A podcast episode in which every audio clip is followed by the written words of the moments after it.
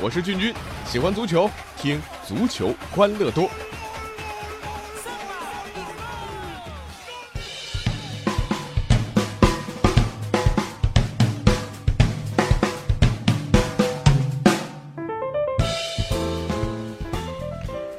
好了，足球欢乐多，我是俊君。那这个周中啊，最精彩的当然欧冠的比赛啊，逆转再逆转，点球、争议、红牌，呃，各种该有的元素都集齐了。其实也没那么复杂了，概括起来就是一句话啊：当你在欧冠赛场啊，以为领先三球就安全的时候，那么你就输了。不信你先问问 AC 米兰是不是啊？呃，梅西和 C 罗啊，在争最佳射手、争金球奖。今年又把战火燃到了欧冠八强，只是这次他们争的是怎么在三球领先的情况之下，他他他别出局啊！先来说说巴萨，他们再次印证了那句话：出来混，迟早是要还的。上个赛季啊，巴萨呃送大巴黎一个惊天大逆转，想不到呢还起来居然那么快。只不过呢，巴萨出局呢，与其说是对手强大，还不如说他们太轻敌了。这种轻敌啊，从抽签仪式之后就表现出来了。媒体鼓吹啊，首回合轻松的胜出，更是让巴萨我觉得有点忘乎所以，以为四强已经收入囊中了。这样败人品的事儿呢，巴萨前几个赛季发生过啊。就算教练嘴上说我们要重视，但是心里可能还真的有点轻敌，这老毛病了，那就是坚决改不了。那场外处处轻敌，可到了场上踢的呢，确实不那么强，对不对？一被对手这高强度逼抢之后呢，就没法适应，控球能力的下滑，在这场比赛当中完全是暴露了出来。尤其是这种散步式踢法啊，呃，应付西甲当然问题不大，但在欧冠那面对来自呃各国不同风格和打法的时候就不吃香了。梅西就是非常好的一个例子。自从2012到13赛季在欧冠八强赛当中取得最后一个进球以来，梅西已经连续五年在四分之一决赛里没有进球了。而在比赛之后啊。还爆出了梅西和主教练巴尔韦德发生了争执，后防中间皮克也卷进了这场风波。怎么说呢？赢球的时候呢，都是一片和谐啊，但只要输了球了，哪怕只是那么一点点矛盾，都会被无限放大。那另一边，皇马也仿佛被传染啊，三球领先被尤文逼到了绝境，最后那个点球啊，已经啊，反正各种版本的解读，金军不多做分析了。呃，想说的是，就是老将不逢啊，最后时刻啊。他被一张红牌罚下，有可能就此告别欧冠赛场，啊这跟齐达内是何其相像！当时呢也是头那么一顶啊，告别了世界杯的赛场。所以齐达内站在场边看着布冯，想起的肯定是2006年的世界杯决赛，满眼都是当年的自己啊。而当时的对手就是布冯率领的意大利。十二年前，布冯抱着齐达内送上安慰；十二年后，C 罗通道内和布冯紧紧相拥，亲他一口告别。当年马特拉齐欠下的债，布冯算是这回啊帮他还上了人品了。最惨的呢是谁呢？哎，库蒂尼奥啊，这个人品败了呀，只能自己默默消化了。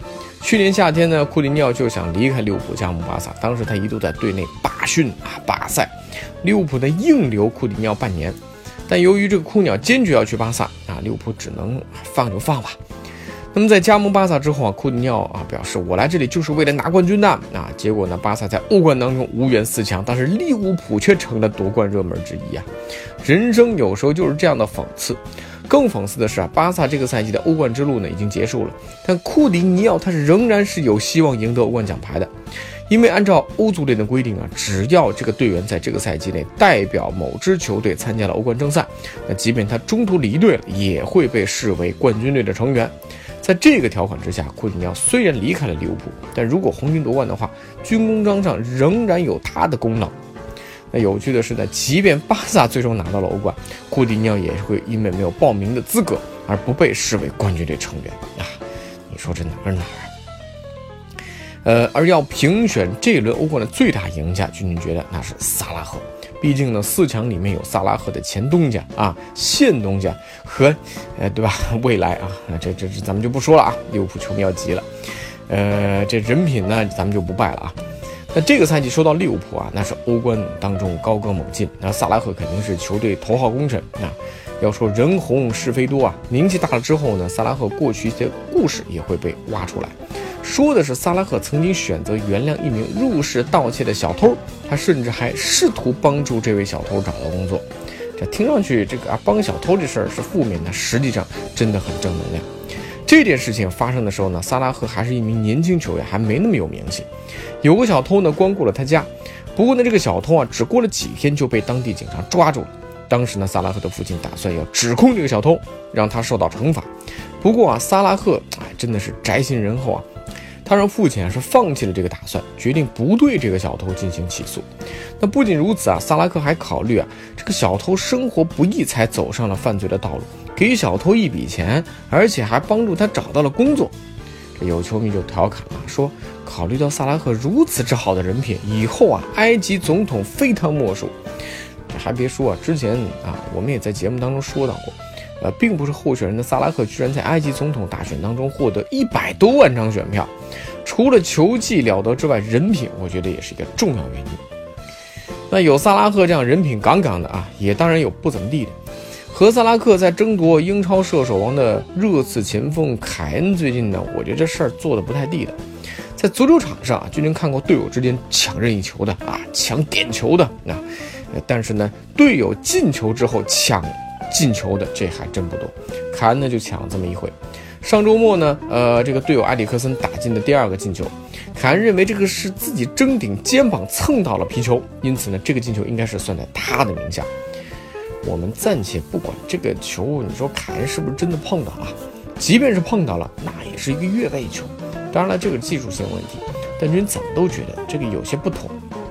你抢金靴是没错，可为了自己的个人荣誉啊，呃，就明着要把队友的进球占为己有啊，你有没有考虑到队友的感受啊？啊，而热刺我觉得也真够可以的，对于凯恩的行为，我不仅是没有制止，还大张旗鼓地向英足总申诉。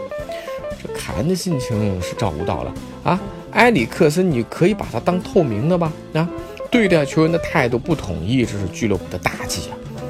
好吧，热刺申诉成功，凯恩呢这个进球是给他加上了，不过这人品我觉得是败完了。君君忽然想到啊，诸葛丞相那句著名的语录，我这就不翻出来了啊，大家自行脑补。那最后再来聊聊今天上午结束的一场啊墨西哥杯的决赛。这场比赛最终啊，内卡萨一比零击败了联赛领头羊，呃，托卢卡。那值得一提的是，全场比赛唯一一个进球啊，是托卢卡的后卫加夏打进的，而且啊，还是个神级乌龙球。那整场比赛踢得十分焦灼啊，到了比赛的第八十分钟的时候，还是零比零。那随后呢，一个进攻当中啊，内卡萨的球员呢要长传啊给右侧队友。但是啊，托卢卡后卫加西亚显然是洞悉了对手的这个意图，他抢在内卡萨球员的身前将球断下之后，一个大脚解围，但没想到的是，这个皮球竟然掉过了门将，随后落入自家球门网中。那客观来讲，打进这样一个进球还是很有难度的啊，哪怕是换成梅西、C 罗，也未必百分之百的把握。而内卡萨最终也凭借这个神级乌龙球获得了冠军。